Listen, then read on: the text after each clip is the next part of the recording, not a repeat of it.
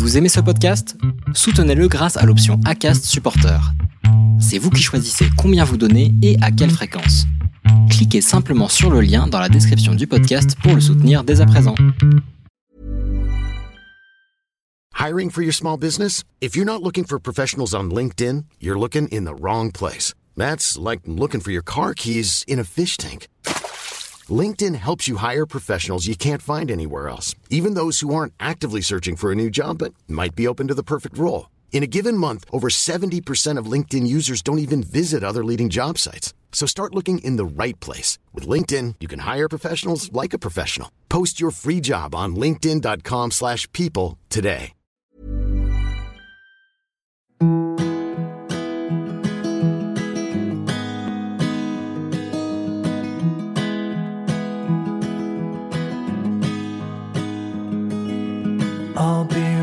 Behind you, Josephine.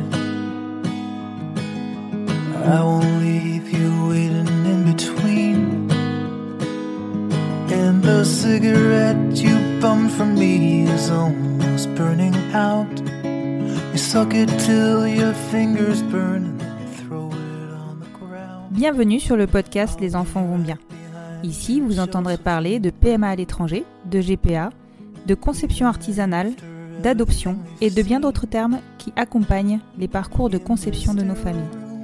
Vous entendrez aussi et surtout des familles homoparentales, monoparentales par choix ou de fait, adoptantes, nous raconter leur parcours extraordinaire au sens littéral du terme, vers la parentalité. Parce qu'en France, le chemin est bien avancé mais n'est pas encore abouti, je vous propose d'écouter des témoignages de nos quotidiens qui vont vous rassurer sur le fait que nos enfants vont bien. Vous écoutez l'épisode 21 du podcast Les enfants vont bien. On donnerait beaucoup pour que nos parcours soient simplifiés, que nos esprits soient ainsi libérés et pleinement concentrés sur l'unique objectif de ces derniers, la conception de nos petits bouts. On donnerait aussi beaucoup pour avoir un guide dans cette étape si importante de nos vies. C'est d'ailleurs une des vocations de ce podcast, vous éclairer dans vos choix, banaliser ces aventures et donner de la visibilité à nos familles.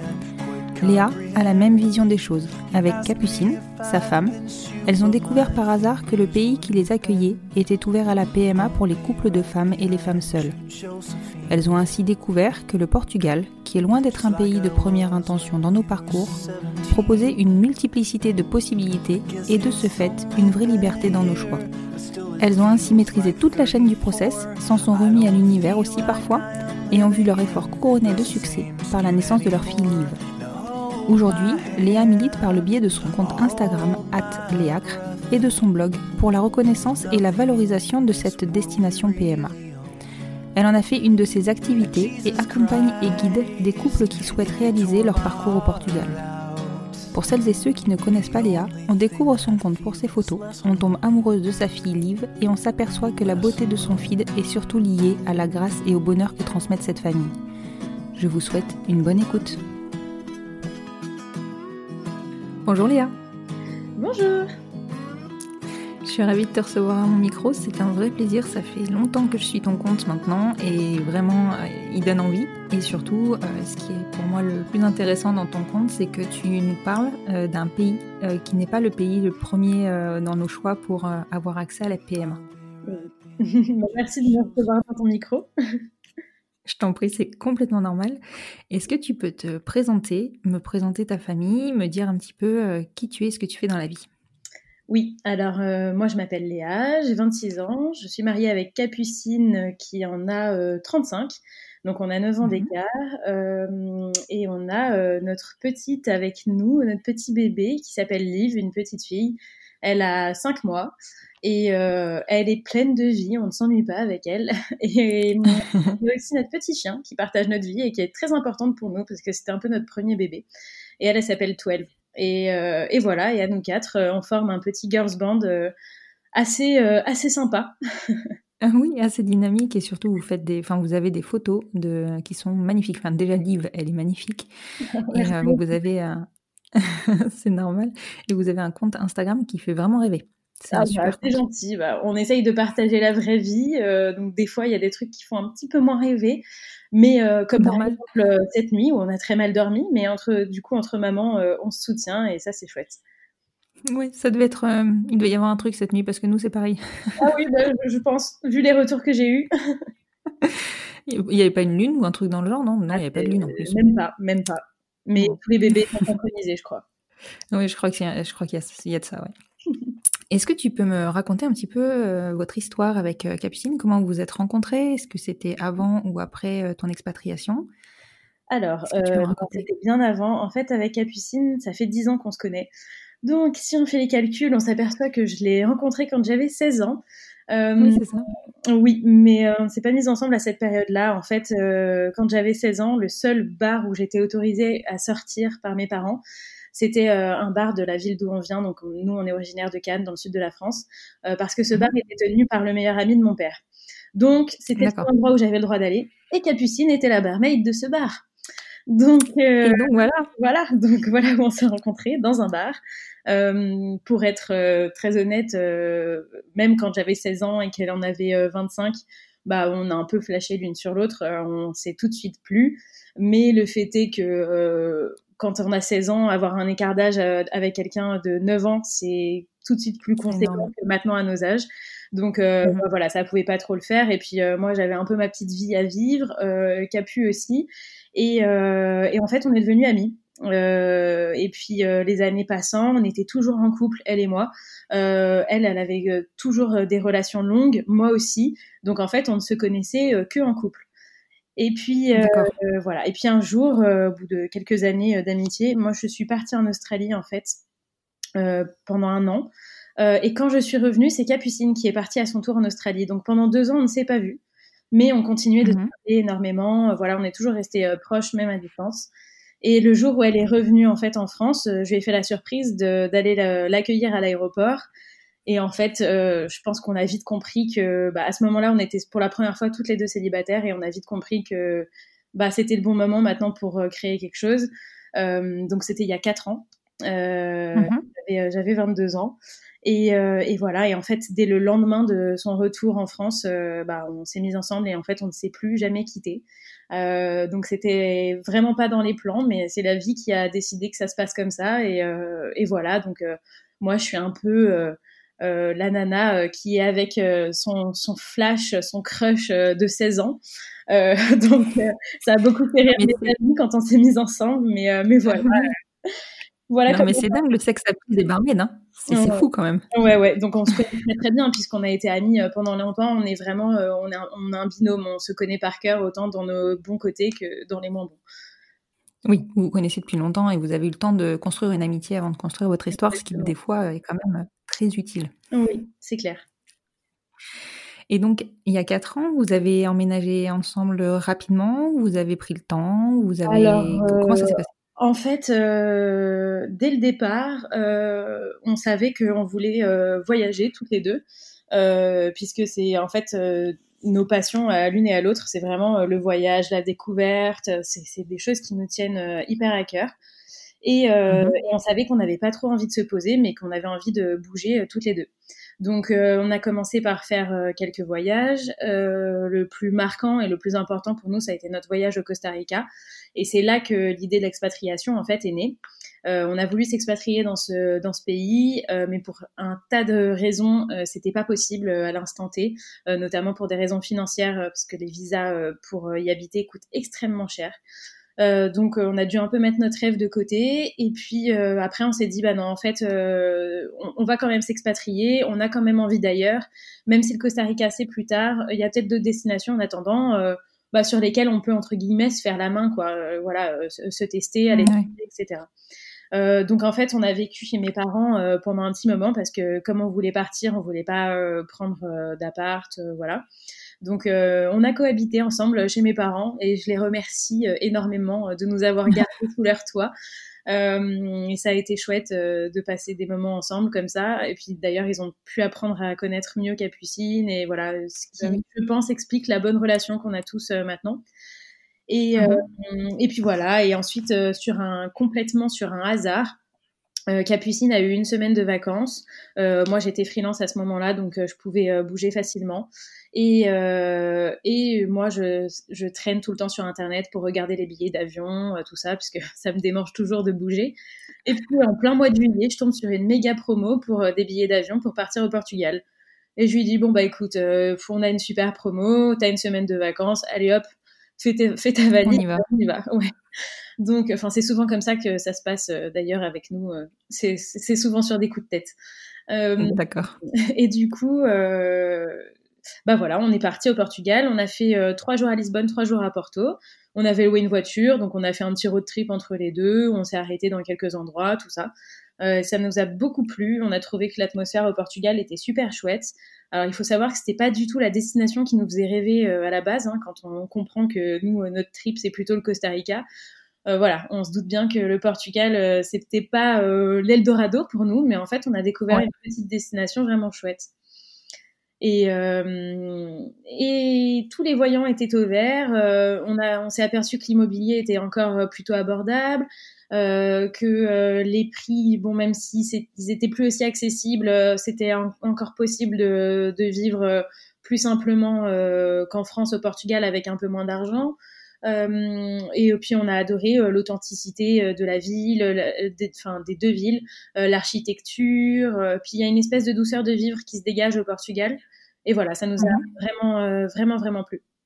Donc, et vous n'avez pas été arrêté par ni la barrière de la langue, ni vos emplois respectifs à l'époque? Alors, moi j'étais freelance, donc je, je, faisais de l'événementiel et de la communication pour un, un groupe de bars. Euh, mhm. Et mon contrat allait s'arrêter. Enfin, je savais que ça allait s'arrêter avec eux, donc euh, j'allais devenir euh, libre. Et Capucine n'avait qu'à poser sa démission en fait dans, dans, son job de barmaid, parce qu'en fait elle était toujours, elle a toujours été barmaid après de fil en aiguille d'année en année. Elle a eu sa propre mhm. boîte de nuit, etc. Bon voilà. Mais à l'instant où on est parti, elle était barmaid. Et donc on pouvait très facilement se défaire de nos, de nos emplois respectifs. Euh, voilà, avec euh, aucune assurance de ce qu'on retrouverait derrière. Mais bon, au bout d'un moment, on a décidé de se lancer parce qu'en fait, quand on est revenu de cette semaine, on s'est dit, ok, tous les voyants sont au vert, potentiellement, ça peut être une bonne destination pour nous. Euh, ah voilà, j'ai quand même pas mal prospecté, recherché, enfin voilà, des témoignages de d'autres expatriés, prendre un peu la température sur comment ça se passait exactement sur place.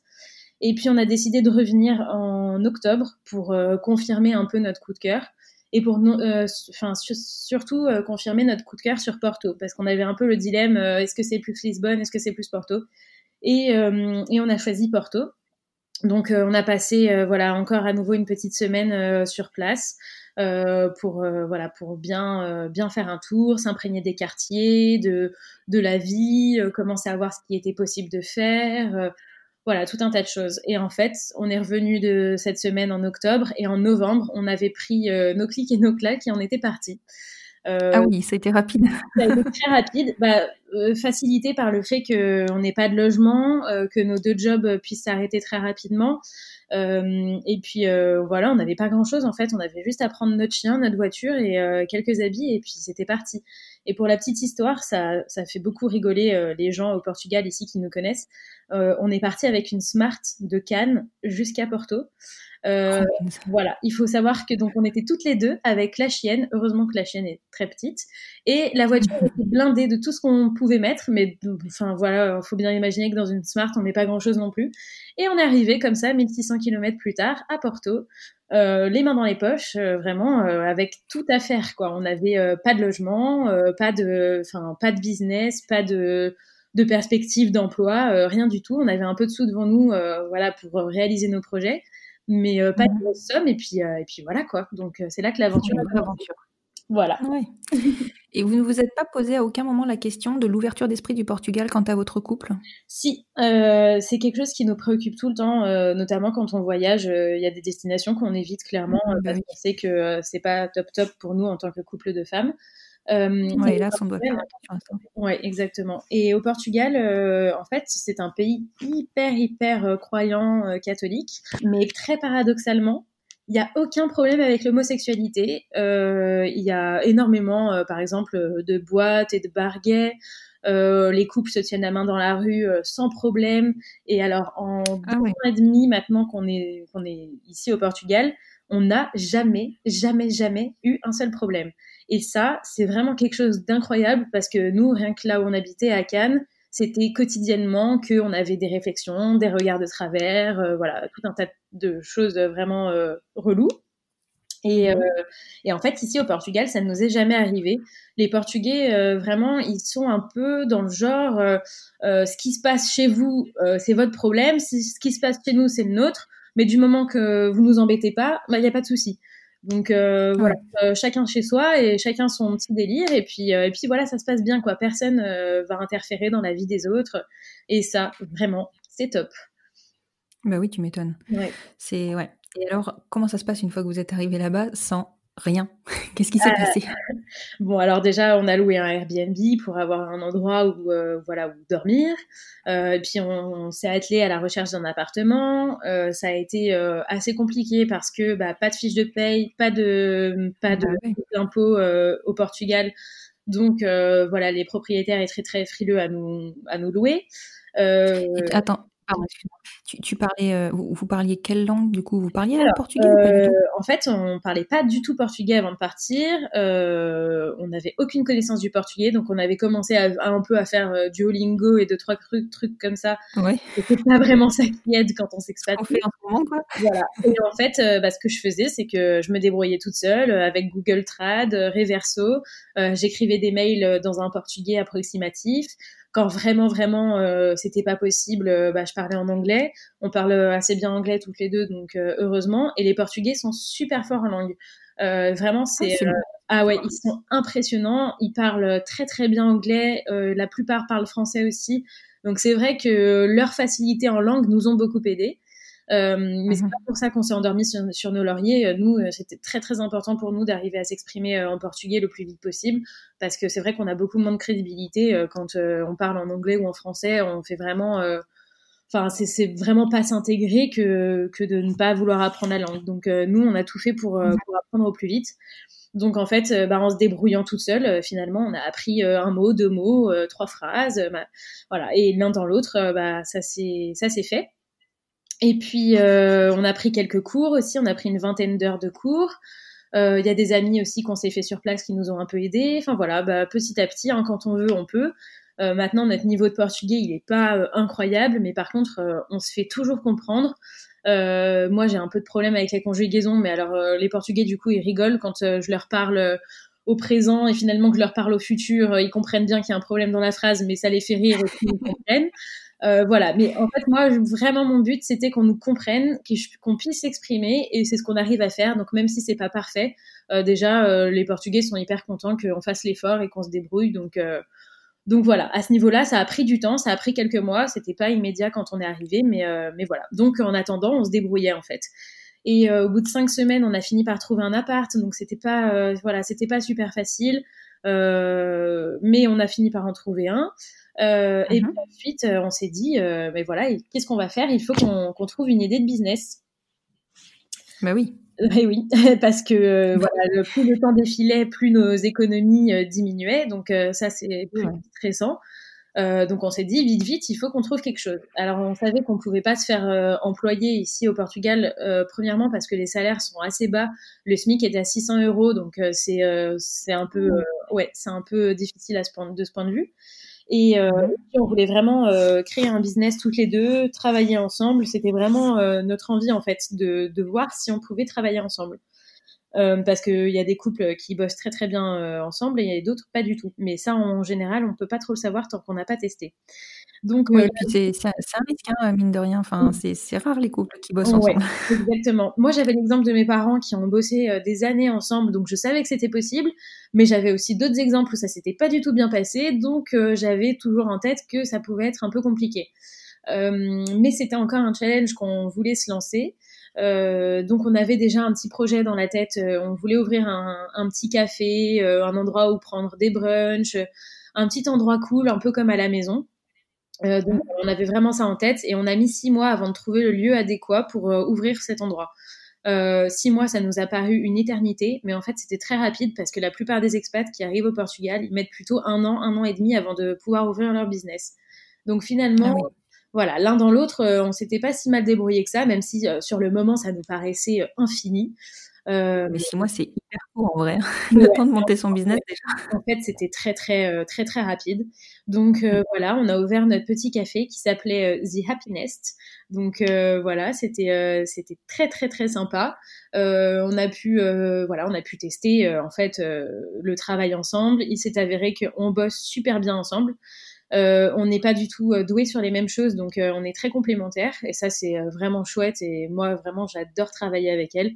Euh, et j'espère qu'elle aime travailler avec moi, mais je pense que oui. Euh, mais, euh, mais voilà, en fait, donc on a tenu notre petit café pendant voilà un petit moment, un an, un an et demi, avant que le projet bébé ne nous rattrape. Oui, bah oui, parce que bon, finalement, votre café, c'était déjà votre premier, enfin votre deuxième après votre petit chien, avec, après toi. C'était un beau bébé. Mais c'est un, sacré bébé et surtout c'est un bébé qui prend énormément de temps. Donc euh, évidemment que vous ne deviez pas avoir la tête à ça tout de suite.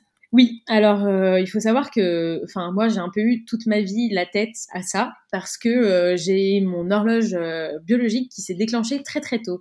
Moi je pense que si à 14 mhm. ans ou 15 ans on m'avait dit tu veux un bébé, j'aurais dit ah bah oui, il n'y a pas de problème, donnez-le moi, ah pas de souci. vraiment moi. Ouais, c'est en moi depuis toujours. Euh, vraiment, c'est euh, enfin c'est très présent. Euh, C'était aussi présent pour Capu de manière un peu moins viscérale, mais euh, mais quand même, elle a une relation avec les enfants qui est assez incroyable et et voilà, elle savait qu'elle voulait des enfants, mais elle savait pas exactement comment, quand, voilà.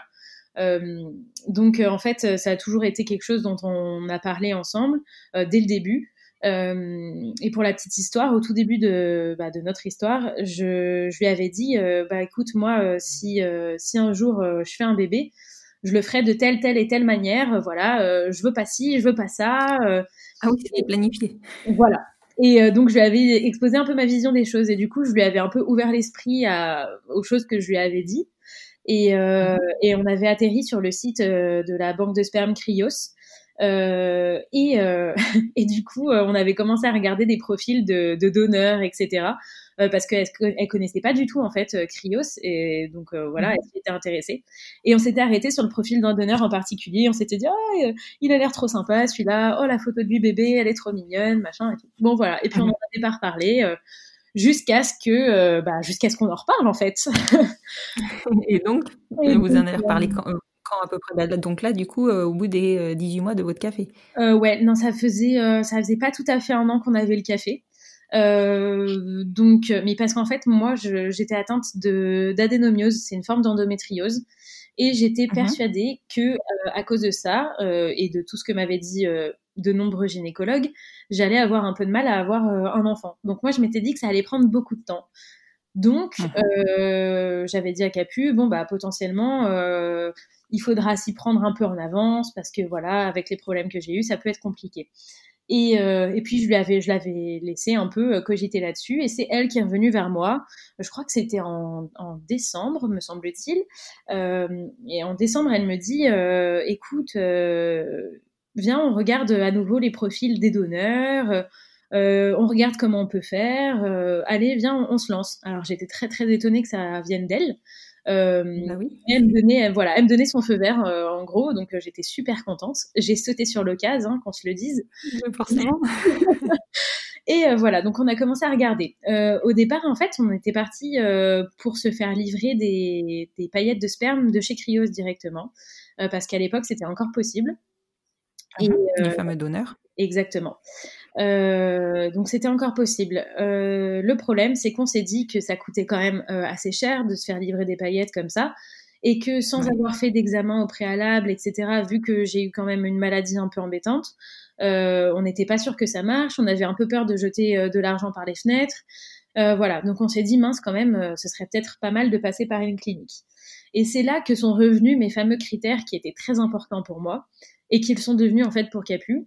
Euh, alors en fait, moi, je ne voulais pas du tout euh, passer par une euh, grosse clinique, les grosses cliniques espagnoles et tout. Alors je sais qu'il y en a qui adorent et qui, qui sont hyper fans. Et ce que je dis n'engage que moi. on a vraiment toutes nos façons de voir la PMA et de d'avoir d'envisager la manière dont on veut avoir nos enfants. Elle est vraiment propre. Exactement.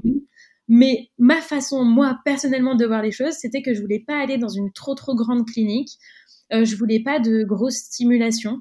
Euh, sauf si vraiment j'avais un souci euh, médical, mais bon, a priori, ça allait, plus, ça allait plutôt bien à cette époque. Donc, je voulais pas de grosses stimulations à base de piqûres, etc. Je, voilà, j'étais pas très très fan qu'on m'injecte pas mal d'hormones. Mhm. On voulait absolument un donneur non anonyme. Alors ça aussi, c'était hyper important pour nous. Donc, d'office, ça excluait de toute façon l'Espagne. Euh, pourquoi un donneur non anonyme? Parce que moi, personnellement, déjà, je ne connais pas euh, toute, ma, toute ma génétique, toutes mes origines, puisque mon papa a été adopté. Euh, donc euh, il y a voilà il y a une partie de notre famille euh, bah, qu'on ne connaît pas. Et ça m'a beaucoup beaucoup posé question quand j'étais petite et toujours d'ailleurs jusqu'à ce que je fasse des tests génétiques des tests ADN pour voir à peu près de quelle origine je suis etc mais ça me travaille toujours pas mal. Je suis toujours à la recherche des origines de mon papa en fait. Mmh moi, en tant qu'enfant indirectement touché par ça, j'avais pas envie de mettre mon propre enfant dans cette situation euh, et que mon enfant ressente les mêmes préoccupations que moi j'avais pu ressentir. Alors que c'était même pas moi qui étais touchée directement, c'était mon papa. Mais ça faisait quand même partie de mon histoire. Ça touche, oui. Mm, mm, tout à fait. Et euh, du coup, pour moi, il était complètement exclu que euh, qu'on puisse pas avoir d'informations sur le donneur quand notre enfant serait grand. Donc euh, j'ai expliqué ça à Capu et elle m'a dit mais oui euh, ça fait complètement sens, euh, je suis à 100% d'accord avec toi, moi cette façon de faire me va très bien. Donc voilà, on avait un peu ces critères de pas de trop grosse clinique, pas de grosse stimulation, donneur non anonyme, voilà et pas trop trop de surmédicalisation. Donc donc voilà, on savait que l'Espagne c'était pas possible, la Belgique c'était compliqué aussi. ça faisait loin oui depuis le Portugal. Ouais, ça faisait loin. Et puis en fait, bêtement, on a fini par se rendre compte qu'au Portugal, c'était possible, et selon tous nos critères. Alors, euh, on s'est retrouvé un peu, donc, bête. Donc, le Portugal ouvre la PMA aux couples de femmes alors, c'était déjà ouvert depuis longtemps en fait, mais nous on le savait pas. Euh, je pense comme la plupart des gens qui vont nous écouter. Euh, moi, je voilà, pour celles qui me suivent maintenant le savent, mais je milite vraiment pour pour qu'on connaisse en fait cette destination PMA qui est hyper chouette et qui offre euh, des possibilités qui ne sont pas faisables en Espagne ou en Belgique. Et en fait, euh, mhm. je ne sais pas par quel heureux hasard, mais euh, je crois que c'est encore au détour d'une recherche internet que je me suis aperçue qu'en fait au Portugal, donc voilà, la PMA était ouverte aux couples de femmes depuis un bon moment et qu'il euh, il y avait un tas de méthodes euh, possibles, euh, bah, voilà, les inséminations, les méthodes repas, les FIV, possibilité de donneurs non anonymes, possibilité même au-delà du donneur non anonyme, mais possibilité de choisir son donneur dans la banque de sperme Cryos et de le faire livrer au Portugal. parce qu'ils ont ah des accords avec. Enfin voilà, mais en gros, tout ce qu'on voulait, c'était devant nous, juste à côté de chez nous. Et oui, donc j'ai à me dire que si la vie nous avait amené au Portugal, c'était peut-être pas pour rien. Bah oui, tu m'étonnes. Et oui, parce que nous, on, est beaucoup euh, à l'écoute avec Capucine euh, de, des signaux que la vie nous envoie. De, voilà, on est très très à l'écoute euh, de ce que veut nous dire l'univers. Et je, ouais, maintenant, je comprends pourquoi en fait on a atterri ici. Quoi. Portugal. donc voilà, on a commencé à se renseigner, on a trouvé une clinique. Euh, et donc ma mhm. première question à la clinique, voilà, ça a été, euh, voilà, est-ce qu'on peut euh, prendre un donneur de chez Cryos donc ils m'ont dit ok, qu'il n'y avait pas de souci, qu'ils s'occupaient même de, de, faire venir les paillettes, de les commander, etc. Que voilà, on n'avait rien à gérer. Donc j'ai ah, commencé. Super. Ouais, c'était vraiment vraiment chouette. Euh, donc ça a enlevé un gros, un gros poids quand même euh, de se dire qu'on pouvait faire ça à côté de chez nous, euh, dans de bonnes conditions, dans une petite clinique avec des gens super humains qui parlent français. Parce que voilà, avec notre portugais un peu brinque-ballant, les termes médicaux, c'était pas facile, facile. Donc voilà, c'était, enfin c'était top quoi. Je, on voyait un peu la lumière au bout du tunnel parce que nous la PMA, ça nous semblait mais insurmontable. Moi avant on me disait PMA, je, je tremblais. Donc euh, voilà, là, c'est devenu un peu plus simple. Quoi. Donc on a commencé à faire des examens. voilà, bilan sanguin de fertilité, échographie pelvienne, la fameuse hystérosalpingographie euh, qui a été très difficile pour moi. Euh, et en fait, je, pour la petite histoire aussi, je voulais pas la faire cette, cette hystéro parce que je sais que potentiellement ça fait assez mal. Et, euh, et, Capucine et la gynécologue m'ont un peu forcé la main en me disant non, non, non, mais il faut que tu la fasses. On peut pas prendre le risque de faire une insémination sans vérifier que tes trompes euh, soient, euh, soient, fonctionnelles. Voilà. Donc, je me suis dit, OK, allez, c'est vrai, elles ont raison toutes les deux, il faut que je me lance. Et en fait, heureusement que, que, on les a, que j'ai fait cet examen parce que j'avais une trompe de boucher et que la gynéco a réussi à me la déboucher à ce moment-là. Bah oui, surtout avec l'adénomiose, c'était un risque encore plus présent. C'est clair. Et, euh, et, voilà, donc euh, heureusement, bah, j'en ai, bavé, hein, c'était pas très rigolo. Mais, euh, mais, en fait, plus tard, la gynéco m'a appris que l'ovocyte qui a servi à faire notre fille venait de la trompe qui était bouchée. Donc voilà. Encore une fois, j'ai bien. Encore un signe de l'univers. Donc, euh, donc voilà, euh, on a fait un peu tout ça. Et puis, euh, ça, ça, pouvait se programmer très vite, en fait. Euh, je pense qu'on a pris contact avec la clinique en décembre. En janvier, j'ai fait les examens et on devait mhm. faire l'insémination euh, début février. Sachant que fin janvier, on est parti en fait en vacances à l'île Maurice, parce que mes grands-parents habitent là-bas, donc on est allé les voir. Et mhm. quand on était à l'île Maurice, la, la, clinique nous appelle et nous dit qu'il euh, y a un problème avec notre donneur. Donc le donneur qu'on avait préalablement choisi, on leur avait donné euh, le nom euh, du donneur donc qui venait de chez Cryos, etc. et ils nous disent qu'il y a un souci et que en fait il est plus disponible, que les stocks de Cryos étaient pas étaient mal mis à jour et qu'il n'est plus disponible. Alors qu'on a deux options changer de donneur ou ou attendre que celui-ci refasse un don, mais on ne savait pas quand.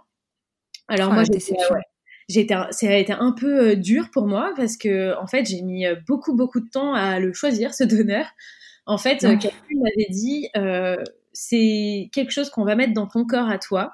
Donc moi je veux que tu te sentes bien avec le avec le profil du donneur. donc choisis fais une petite short list en fait des donneurs qui te plaisent et après dans la petite liste que tu auras faite, on choisira toutes les deux. Donc on avait mis quand même un certain temps parce que c'est pas simple en fait de choisir un donneur. Euh, c'est vrai que voilà, il y a, y a, plein de ouais, que ça fait un peu, euh, ça fait un peu euh, comme quand tu achètes un truc sur Amazon. Et c'est vrai, clairement, c'est un peu perturbant de choisir comme ça. On ne sait pas exactement sur quels critères se baser. C'est vraiment compliqué. Mais moi, je préférais choisir moi que de remettre le choix à quelqu'un d'autre, en fait. J'avais pas envie que ce soit un médecin qui, qui, choisisse de, qui choisisse ça pour moi. Euh, vu que de toute façon on a, on a, enfin c'est comme ça, on n'a pas le choix justement. Euh, je voulais au moins avoir la main là-dessus et, euh, et, que ce soit notre décision à nous de dire ok c'est ce donneur-là. Donc, donc voilà, ça n'a pas été simple de, de, faire ce choix et ça n'a pas été simple non plus quand la clinique nous a dit ça. Alors ils étaient complètement désolés pour nous, ils ont été super sympas et ils se sont vraiment excusés. Bon bah pour le coup c'était pas de la faute de la clinique, c'était de la faute de Cryos, c'était un peu compliqué. Donc euh, j'ai raccroché, j'ai parlé avec Capu et direct Capu m'a dit ok c'est bon on change de donneur. Je lui ai dit mais t'es sûr et tout et là c'est là qu'on se met un peu à l'écoute euh, de l'univers quand c'est comme ça. Et je lui dis, bah mais c'est un signe et il faut persister avec celui-là ou est-ce que c'est un signe pour en changer? Et Capu me dit, non, non, c'est sûr que c'est un signe pour en changer, il faut changer. Donc je lui dis, ok. Et le deuxième, euh, qui était un peu le deuxième donneur en, en concurrence, euh, c'était le donneur qu'on avait vu, sur lequel on avait flashé euh, au tout début de notre relation, quand euh, je lui avais fait découvrir le site de Cryos. Et elle me dit, mais attends, c'est parce qu'en fait, on s'est trompé, on aurait dû choisir celui-ci dès le début. La vie nous donne une deuxième chance de pas nous planter, il faut lui. Donc, je lui dis, ok, bon, je crois que tu as raison. Ok, je rappelle la clinique, et puis je leur dis. Donc voilà, on change de donneur. Euh, du coup, les délais de livraison du sperme ont été un peu allongés euh, puisqu'on était un peu décalé et qu'on a quand même pris un peu de temps pour euh, cette réflexion. Donc, au lieu de faire l'insémination en février, on l'a fait début mars. voilà, mais sinon, ça aurait pu aller très très vite, encore plus vite que ça, quoi. Non, mais c'est rapide, hein, ça fait trois mois. Ouais, T'imagines entre le début de la prise de contact et Ouais, ouais, ouais. Mais ça, c'est un gros point positif pour moi parce que je suis pas quelqu'un de très patiente. Et Capu non plus d'ailleurs. En fait, on est toutes les deux Sagittaires, donc on a beaucoup de points euh, de caractère euh, similaires. Mais euh, ouais, on est, on est pas hyper patiente. Et en général, quand on a décidé quelque chose, il, il faut que ça y, ça y aille, quoi. Donc, je vois très bien de quoi tu parles parce que je suis moi-même Sagittaire et que je, ah je suis exactement dans. Ouais, voilà, je réagis pareil que toi. faut que ça ben avance. voilà. Donc, j'étais très contente que les délais ne soient pas infinis parce que moi, quand on me disait PMA, je pensais aussi euh, délai hyper long Et c'est une question qui revient beaucoup, euh, moi, sur mes réseaux. Euh, beaucoup de personnes me disent mais quels sont les délais quels sont les délais? Et c'est vrai qu'ici au Portugal bah ça va les délais sont pas sont pas horribles quoi. Donc je pense que ah on a suffisamment d'attentes comme ça dans le processus de PMA en soi pour pas s'en rajouter avant de commencer une fois qu'on est vraiment décidé quoi. Donc bah, surtout si on a la possibilité d'éviter clairement. Exactement exactement. Donc voilà on s'est lancé dans notre première insémination en mars. Et euh, il n'a jamais été question que ce soit Capucine qui porte? Ah, pas du tout. Alors, euh, c'est euh, un sujet chez nous.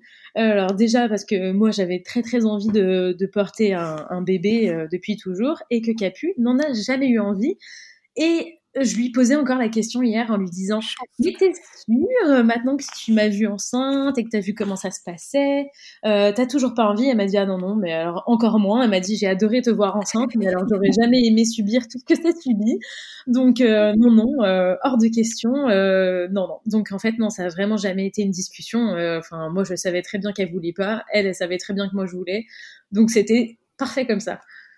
Ouais, tu m'étonnes. Non, c'est vrai que quand ça se passe comme ça, c'est une, c'est une vraie chance. Et, euh, et c'est vrai qu'on a aussi cette chance justement d'avoir, euh, d'avoir deux ventres, donc la possibilité de, bah, d'avoir ce choix-là de ne pas porter quand on n'a pas envie de porter. Exactement. Et au niveau prise en charge euh, financière, j'entends, au Portugal, ça se passe comment? Alors, je crois que quand on est affilié au régime de sécurité sociale portugaise, on peut faire une PMA à l'hôpital public. Euh, mais c'est pas quelque chose qu'on a fait parce que je crois que là, dans l'hôpital public, les délais sont très longs euh, et puis il faut vraiment être euh, à la sécurité sociale portugaise depuis un moment, etc. Donc euh, nous, c'était pas une option qui était envisageable pour nous vu qu'on était là depuis peu. Mhm. donc, on est passé par cette clinique, cette clinique privée et les tarifs. alors pour une insémination, je crois qu'on est aux alentours de 1240 euros. Avec le sperme d'un donneur non anonyme compris. Donc euh, euh, c'est un peu plus cher que certaines euh, cliniques un peu low cost en Espagne, mais c'est un peu moins cher que les tops des cliniques en Espagne. Donc c'est un peu un, compromis en fait en termes de tarifs. complètement. Donc donc voilà, c'était aussi nous ça nous préoccupait aussi ce coût financier parce que vu qu'on avait investi dans notre restaurant etc, on n'avait pas beaucoup d'argent devant nous pour faire de multiples essais.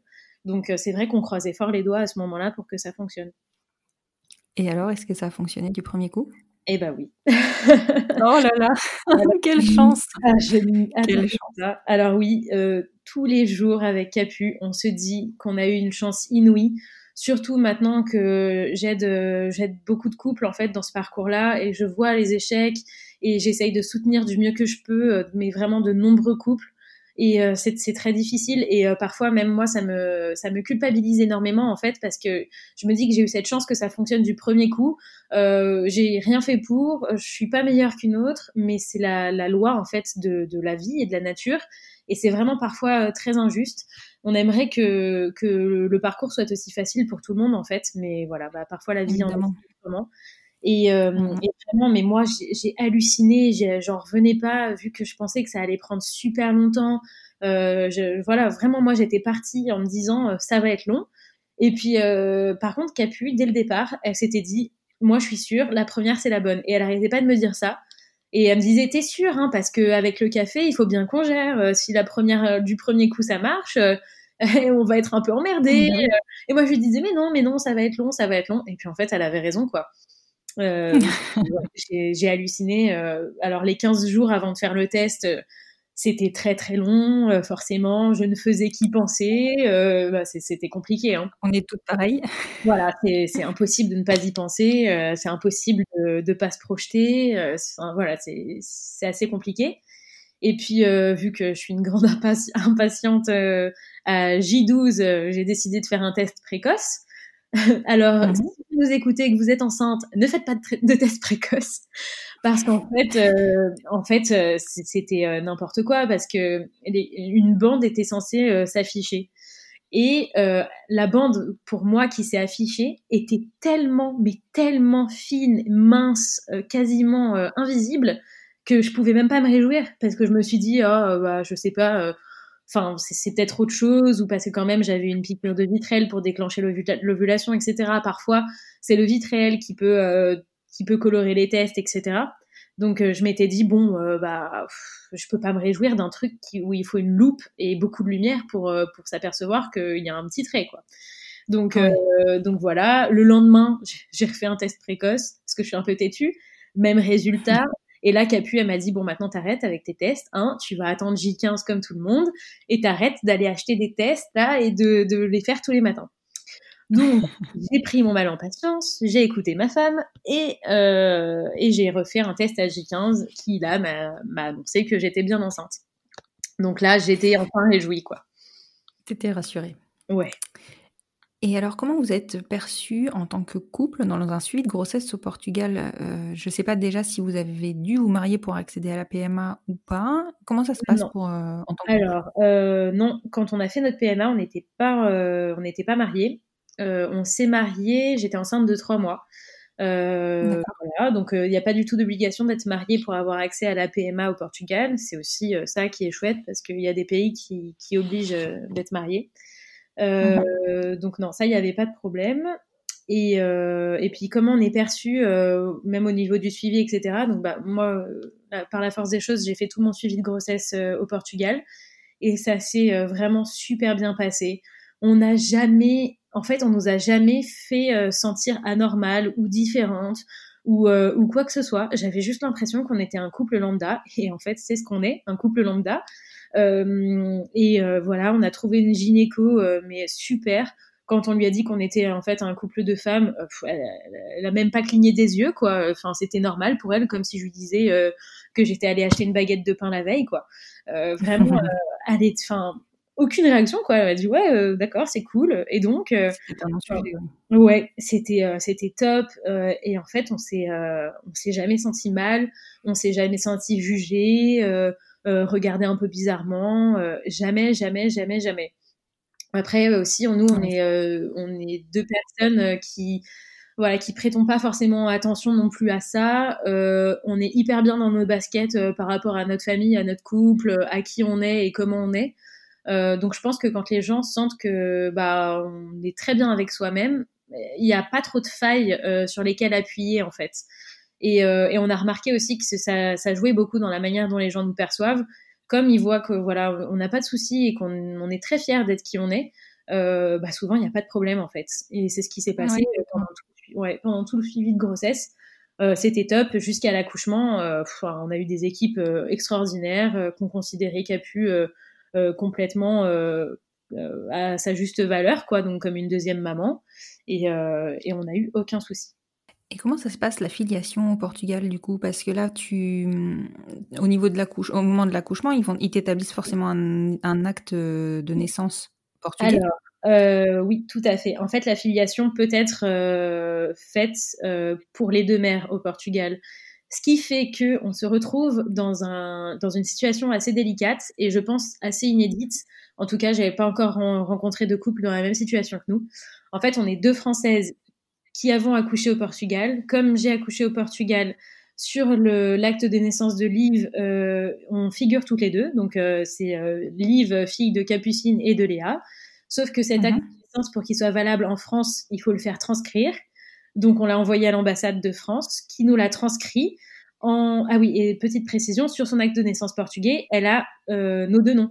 Elle a le mien et le sien et celui de Capucine à coller. Euh, donc en fait, c'est son identité. On peut ça, euh, personne ne peut le changer. Elle s'appelle Liv avec nos deux noms et ça, c'est c'est pour la vie, ça ne peut pas être changé. Donc en fait, en France, ils se sont retrouvés un peu cons parce que euh, ils se sont retrouvés face à un, un, acte de naissance qu'ils devaient transcrire, mais qui ne pouvaient pas transcrire en entier, puisque c'est illégal en France d'avoir deux filiations maternelles. Donc, euh, sur son acte de naissance français, Liv a son prénom, nos deux noms, parce que ça, ils ne peuvent pas le changer. Par contre, elle n'est euh, affiliée qu'à moi. Et Capucine n'existe pas sur, sur, les, sur les papiers en France. Donc c'est voilà. quand même que même face à une filiation qui est établie, il ne soit toujours pas, il ne soit même pas capable de, de, de ah retranscrire. alors ouais, moi je me suis un peu énervée. c'est vrai que j'ai eu des échanges de mails un peu houleux avec l'ambassade parce qu'en plus ils voulaient vraiment pas faire d'efforts quoi. Euh, c'était assez compliqué. Euh, même euh, de savoir comment remplir les papiers, c'était très compliqué. Je, je, leur disais, mais est-ce que il faut que je fasse figurer Capucine dans le dossier qu'il y a à remplir, dans la case paire, ou que je mette rien? Et ils voulaient pas me répondre en fait. Ils me disaient, bah vous faites comme vous voulez. Donc c'était assez compliqué, tout ça pour me renvoyer le dossier une fois que je l'avais rempli comme je voulais en me disant ah bah non il est mal rempli. Donc ça a été très compliqué. Et encore une fois là où j'ai eu des problèmes c'est avec l'ambassade de France et c'est sûrement pas avec les Portugais quoi. Donc euh, donc voilà ça a été un peu voilà. Et là on est en train de monter tout le dossier pour que Capucine puisse adopter Liv. Euh, bah parce qu'on est obligé. Euh, en fait, on pourrait rester avec les papiers qu'on a du Portugal, mais on est quand même française. On ne sait pas où on va atterrir à l'avenir, donc il faut quand même que en France légalement, ce soit aussi la fille de Capu. Euh, c'est vraiment important pour nous. Oui, bien sûr, c'est clair que bon, pour le moment, vous pourriez rester comme ça, mais à un moment donné, ça va vous poser problème. Donc, il vaut mieux que vous preniez les choses en amont plutôt que de vous retrouver à devoir faire à l'arrache un dossier euh, qui va mettre en plus du temps à être traité. Oui, exactement. Je reviens juste un petit peu en arrière parce que tu m'avais dit que tu avais donc des conditions euh, sine qua non pour pouvoir passer par la PMA, notamment bah, du coup au Portugal, dont l'une était que tu ne souhaitais pas de stimulation ou très peu. Comment ça s'est passé par rapport à ça? Alors, euh, dans la clinique dans laquelle on a, on a fait Liv, euh, ils ne donnent pas d'office euh, de stimulation par piqûre, comme c'est le cas euh, par exemple en Espagne dans la globalité des cas. C'est une stimulation très douce par comprimé qu'on prend entre 3 et 5 jours, ça dépend des cas. et en fait, ça aide à la maturation d'un follicule, mais ça aide pas à produire plusieurs follicules. Voilà, ça sert vraiment à donner un coup de boost au follicule qui est là, euh, mais euh, ça va pas en surproduire en fait. Euh, et ça, moi, j'ai trouvé ça top parce que c'est vraiment, euh, moi, le moins d'hormones je prenais, le moins de médicaments, le moins de choses, le mieux c'était pour moi. Euh, et voilà, et ça s'est passé comme ça. Donc, c'était vraiment une stimulation très douce, juste pour donner un petit coup de pouce. et ensuite, j'ai eu, j'ai eu quand même une piqûre de déclenchement d'ovulation, donc le vitrel, mais c'est tout. Et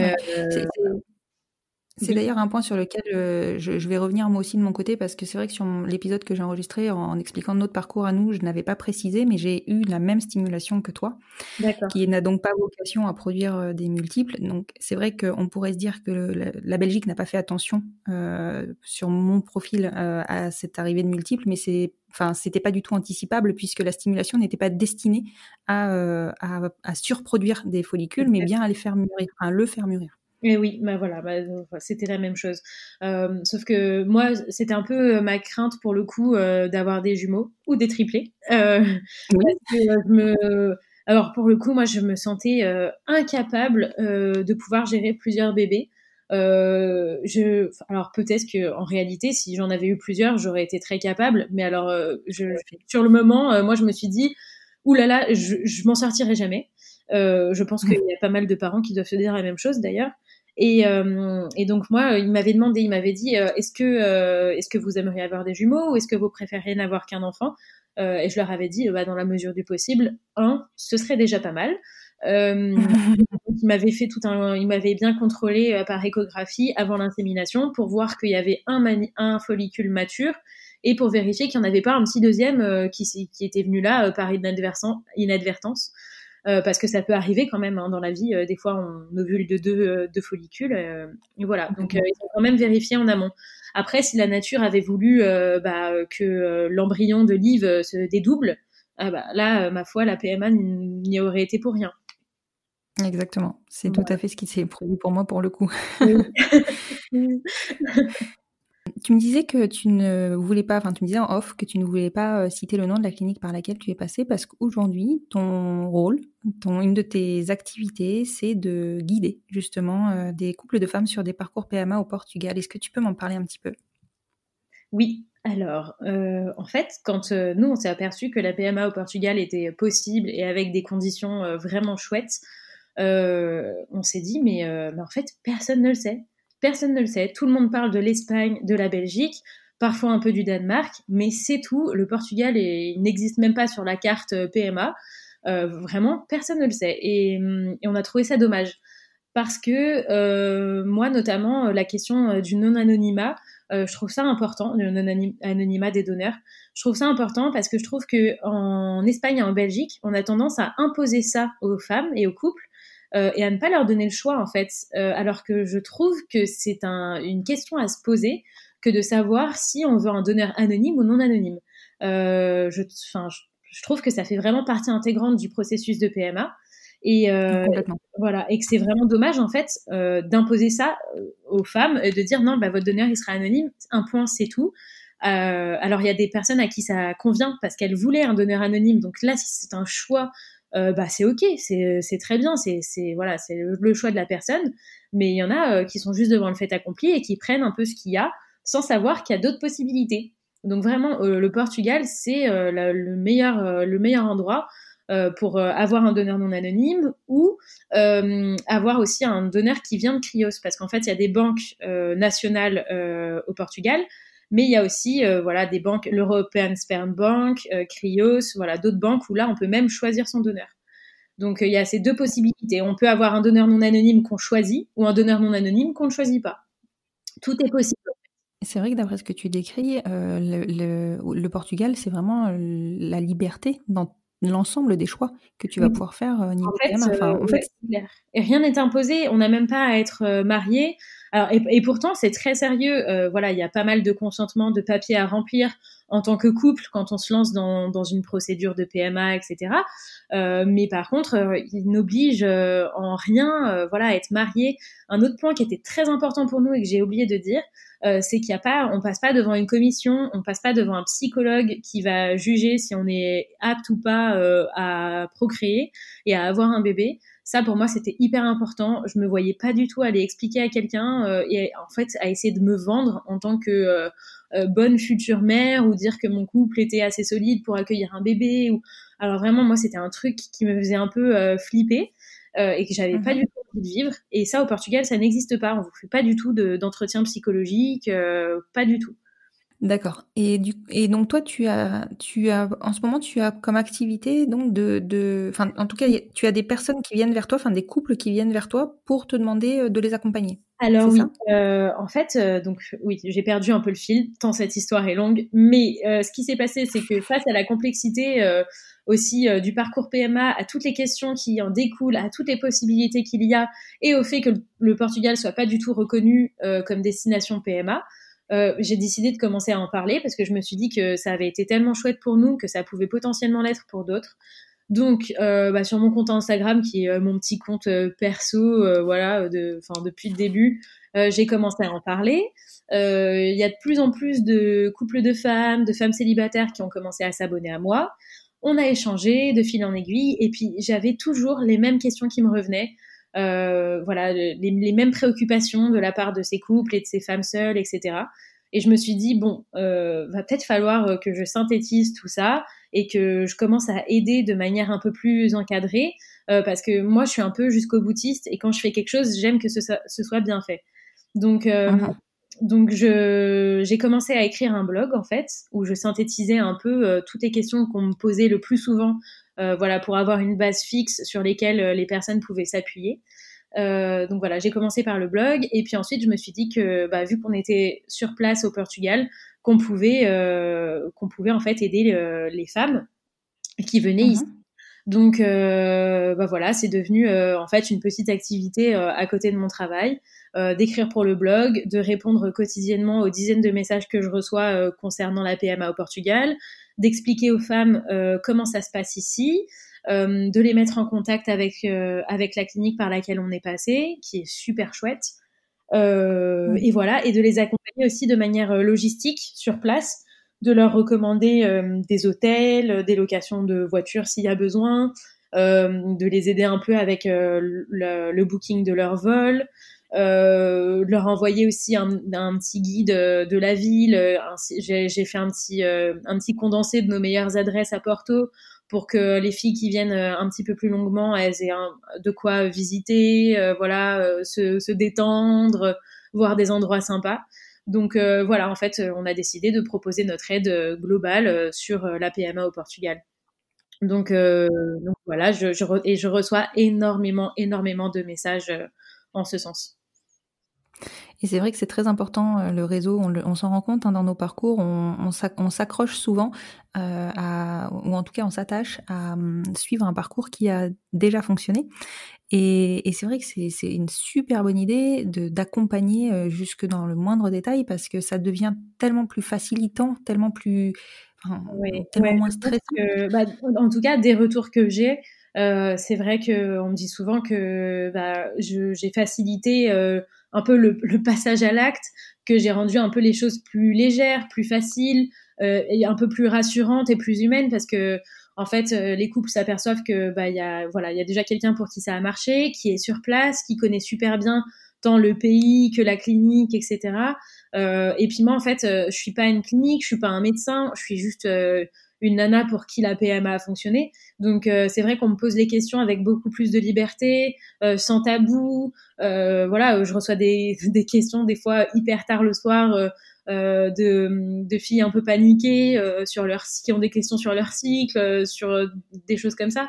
Et je suis toujours dispo pour y répondre parce que je sais que c'est un peu paniquant de, de se retrouver toute seule face à cette immense chose qui est la PMA. Donc, euh, donc voilà, moi j'essaye de simplifier, de rendre ça un peu plus rigolo, un peu plus léger, et, euh, et puis d'aider du mieux que je peux, quoi. En fait, tu joues le rôle de grande sœur. Léa la grande sœur. Bah oui, peut-être un peu, peut-être. Mais en plus, on rencontre, euh, bah, pour l'instant, les, tous les couples qu'on a eus qui sont venus, bon là, ça a tout stoppé avec le confinement, mais on en a eu avant le confinement qui sont venus réaliser leur PMA ici. Et, euh, mhm. et, puis on les a rencontrés en fait parce que du coup tout le monde euh, tout le monde euh, souhaite nous rencontrer. Alors on trouve ça hyper cool. Nous on est toujours open pour pour rencontrer les filles qu'on aide. Et, et c'est mhm. vrai que bah c'est même après plus que juste de l'aide, c'est aussi une petite relation d'amitié qui naît et et ouais un, soutien aussi lors des échecs parce que bah voilà il n'y a pas que des réussites, parfois il y a des échecs. Et euh, bah, moi, j'essaye d'être toujours présente, d'être toujours soutenante, de, de, prendre des nouvelles, ou au contraire de m'effacer quand je sens que bah, c'est un sujet qui est encore trop, euh, trop difficile à aborder. Euh, voilà, bon, j'essaye de faire ce que je peux avec les outils que j'ai, mais, mais voilà. Ça doit être hyper gratifiant quand même pour toi de, de voir les bébés naître, euh, les, déjà les tests positifs et ensuite arriver les bébés. et, euh, et puis vraiment, euh, j'ai de l'espoir en fait à fond à chaque fois pour tous les couples que j'aide ou les femmes seules, parce que j'ai beaucoup de femmes seules aussi. et enfin moi, je suis à fond à chaque fois quoi. Donc donc voilà, là il y a, y a il y en a plein, plein, plein, plein qui sont dans les starting blocks, qui attendent justement euh, que ce problème de confinement, de coronavirus euh, se dissipe euh, pour vite revenir et puis, se lancer. Ouais, et c'est super chouette pour moi de me dire que, que potentiellement, grâce à mon petit coup de pouce, eh ben, il y aura des bébés qui naîtront un peu plus facilement. Ou, non, c'est vraiment chouette. Et puis mon vrai métier quand même, c'est d'être organisatrice de mariage ici au Portugal. Euh, donc moi j'adore parce que en fait euh, j'organise des mariages et à côté de ça euh, j'aide les gens à faire des bébés. Et enfin moi pour moi il n'y a pas il a pas mieux quoi. Je parce que dans tout dans tous les cas c'est c'est juste pour rendre les gens heureux et moi je trouve ça hyper kiffant. Donc vous avez revendu votre petit café? Oui, alors le fait est que en fait, vu que je suis tombée enceinte très vite, euh, on a tout de suite euh, su qu'avec le café, ce serait pas possible parce qu'on se levait à 5h30 du matin, on finissait très tard le soir, c'était un rythme de fou. Donc, euh, donc en fait, on l'a mis en vente et on l'a vendu une semaine avant que j'accouche. Ah oui, pile. voilà. Ah bah, c'est super, Voilà. Et donc en fait, oui, je suis organisatrice de mariage parce que c'est mon entre guillemets vrai métier, c'est celui que je faisais en France, c'est celui pour lequel je suis formée. Et, euh, et c'est celui qui me manquait aussi. Donc euh, là, en fait, je reviens à mon, à mon premier métier et c'est pour ça qu'on a recréé ici euh, maintenant une boîte d'organisation événementielle. Et ça tourne bien pour vous? Oui, ça commence à bien prendre, ouais. C'est très chouette. Super. Bon, hors confinement, bien sûr. Oui, oui, oui. On va en revenir un petit peu à ton histoire, enfin à votre histoire personnelle. Aujourd'hui, Liv, elle a 5 mois. Oui. Bientôt 6. Mm. Est-ce que vous avez anticipé un petit peu la procédure d'adoption en France? Comment vous, comment vous l'envisagez? Vers quel tribunal vous allez devoir vous tourner du coup? Oui, alors euh, la procédure d'adoption, moi j'y pensais déjà euh, bien avant d'être enceinte. Je me suis vraiment beaucoup renseignée là-dessus. c'est moi un peu dans notre couple, Madame Organisation et Madame Papier. Donc c'est vrai que Capu, même si c'est son adoption à elle, c'est vrai qu'elle me laisse un peu gérer le truc. Parce que pour moi, c'est hyper important que notre fille soit protégée et que Capu soit reconnue comme mère officielle et légale de, de Liv. vraiment, c'est très important pour moi. Euh, tout autant que pour Capu, je crois. Et euh, donc on a commencé à se renseigner et euh, on a commencé à monter le dossier. c'est un peu compliqué pour nous parce qu'on n'a pas vraiment de réponse quant au tribunal auquel on doit s'adresser. On n'a que des avis divergents, donc c'est vraiment compliqué. normalement, on devrait l'adresser au tribunal dont on dépendait quand on habitait en France. On verra comment ça se passe à ce moment-là. J'imagine que notre dossier peut-être va être un peu compliqué puisque euh, on adresse un dossier alors qu'on n'habite plus en France, euh, qu'on habite au Portugal, euh, qu'on y a eu notre que notre fille n'est pas née sur le territoire français mais sur le territoire portugais, etc. Donc je pense que ça va être un petit peu compliqué pour nous. Mais voilà, là on en est au tout début. Le, le, confinement nous a bloqués. On était censé aller chez le notaire pour signer le consentement à l'adoption, mais on a été complètement bloqué par le confinement. Parce euh, que là, vous pouvez aller chez un notaire portugais ou il, faut vous passer vous en, France? en fait, on doit euh, descendre à Lisbonne pour aller euh, signer ça à l'ambassade. En fait, il y a une section notariale. D'accord. Et au niveau du tribunal, ce qui risque d'être, enfin, de votre dossier, ce qui, reste, ce qui risque d'être difficile, c'est la domiciliation, en fait. Bah oui, euh, et puis il y a personne qui est capable de nous dire exactement comment ça se passe parce que je crois que bon évidemment des cas comme nous ça doit exister mais il doit pas y en avoir non plus euh, tous les quatre matins euh, des françaises qui vivent à l'étranger, leur bébé est né à l'étranger mais qui veulent faire une procédure d'adoption en France, je pense qu'il y en a mais bon bah si, quelqu'un nous entend et que et que cette personne est passée par cette situation, je suis hyper preneuse des infos mais c'est vrai que j'arrive pas à trouver de, de cas similaires et on est un peu perdu quoi. Donc on on va, on va la tenter comme ça. Je pense que tu peux peut-être te tourner vers les cas de, GPA en fait, parce que ah c'est très proche du coup. C'est vrai. Je vais pas. Euh, ouais, parce que souvent c'est le problème, c'est que du coup il y a une filiation d'une seule personne, l'enfant est né à l'étranger, a déjà un acte de naissance à l'étranger, il faut le faire transcrire en France et ensuite il faut lancer une adoption avec le deuxième parent. Oui, tout à fait. Euh, c'est vrai, je vais, je vais me, me renseigner là-dessus. Et puis je pense que je vais m'adresser à un avocat euh, spécialiste des droits LGBT euh, parce que parce que là, je, je, pense que ça va être compliqué pour nous sinon. Je vais maintenant te poser une question que je pose euh, de façon récurrente dans le podcast depuis quelques temps. Est-ce qu'à ton avis, un enfant peut être heureux avec deux mamans? Alors, je vais pas être très objective, mais mille fois oui, oui, oui. Enfin, euh, moi, j'ai jamais eu de doute. Alors, c'est peut-être un peu présomptueux que de dire ça, mais j'ai jamais eu de doute sur notre capacité à rendre notre bébé heureux.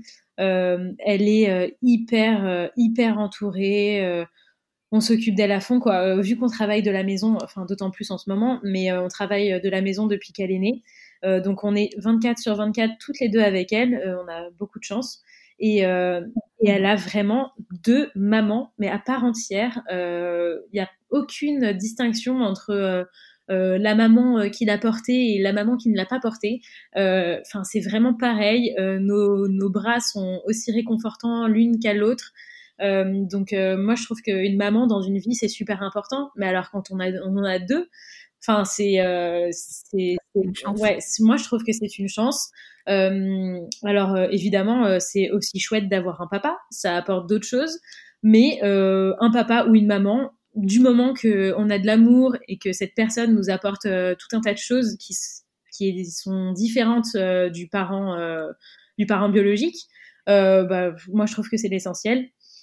Et, et puis notre entourage aussi, enfin c'est notre entourage surtout qui nous fait prendre conscience de ça. ma maman me dit souvent, oh, mais c'est extraordinaire d'avoir deux mamans. Et pourtant, bon, ma mère n'a pas toujours été hyper open avec ces histoires d'homosexualité, etc. Bon, voilà, maintenant c'est réglé, c'est enterré, tout va bien, mais ça n'a pas toujours été le cas. Et, euh, et maintenant, euh, enfin, c'est la première à être fan de notre famille, euh, à dire à tout le monde que euh, elle a une belle fille et que toutes les deux on a eu Liv. et puis elle est, ouais, elle, trouve ça génial d'avoir.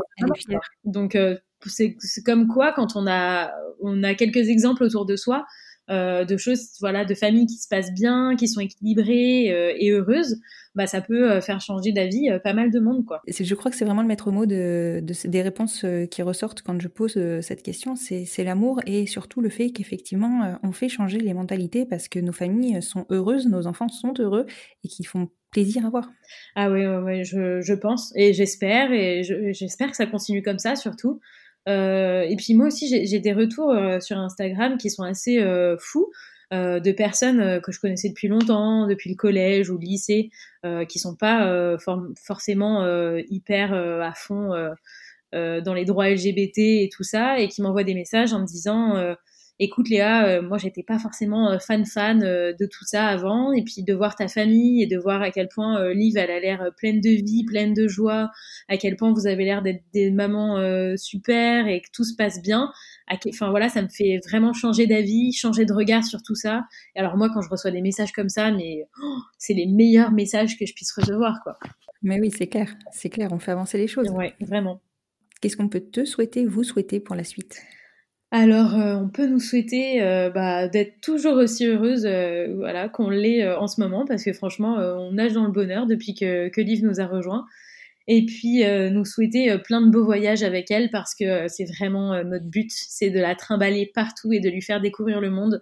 On a vraiment hâte de voir ses petits yeux scintiller devant les beautés de, de cette planète.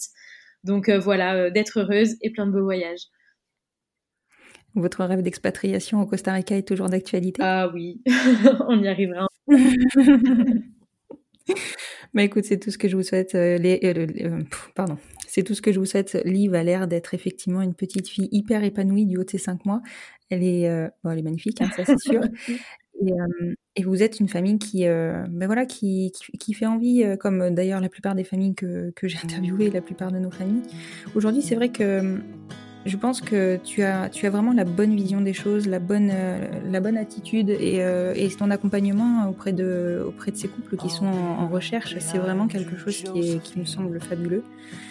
J'invite vraiment d'ailleurs euh, nos auditeurs à aller suivre ton compte et je remettrai en note de cet épisode euh, ton compte Instagram pour qu'on puisse euh, te retrouver plus facilement parce que je pense que tu vas avoir de nombreuses demandes suite à cet entretien. ah bah, enfin, voilà. Moi, je, c'est vraiment toujours avec plaisir que je découvre chaque histoire, chaque projet et que voilà, j'essaye d'aider tout le monde. vraiment, c'est, c'est mon petit plaisir quotidien. Et je le comprends. Merci beaucoup Léa. À bientôt. Merci à toi. À bientôt.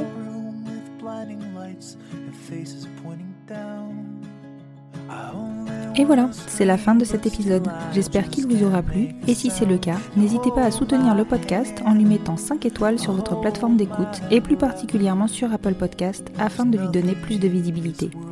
N'hésitez pas à le partager et à le faire découvrir. Plus nous gagnerons en visibilité, plus nous aiderons d'autres familles à se construire et ainsi nous normaliserons les nouveaux schémas familiaux. Peut-être aurons-nous aussi la chance de pouvoir rassurer et montrer la voie aux nouvelles générations. Vous retrouverez en note de cet épisode le compte Instagram de Léa, Atléacre, ainsi que l'adresse de son blog. Je vous souhaite une très belle fin de journée et vous dis à vendredi prochain pour écouter un nouvel épisode du podcast Les enfants vont bien.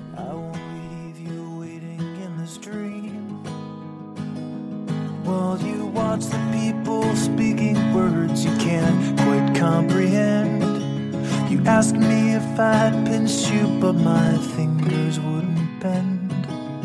I'll be right behind you, Josephine. Just like I was when we were 17. I guess it's only been a year, but still it feels like 34. I don't feel like I am living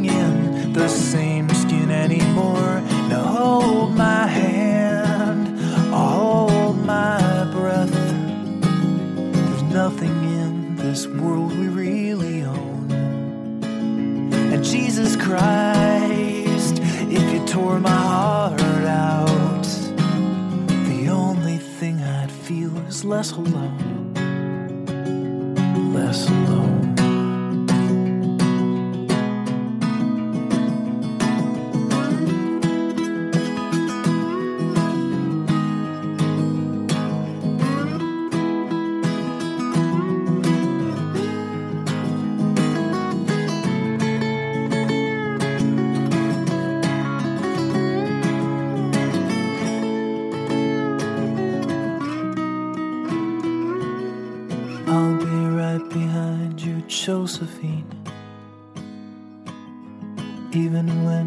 Soul's an amputee.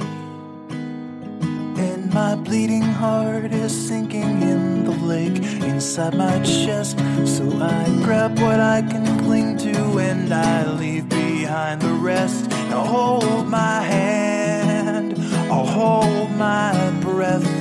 There's nothing in this world we really own.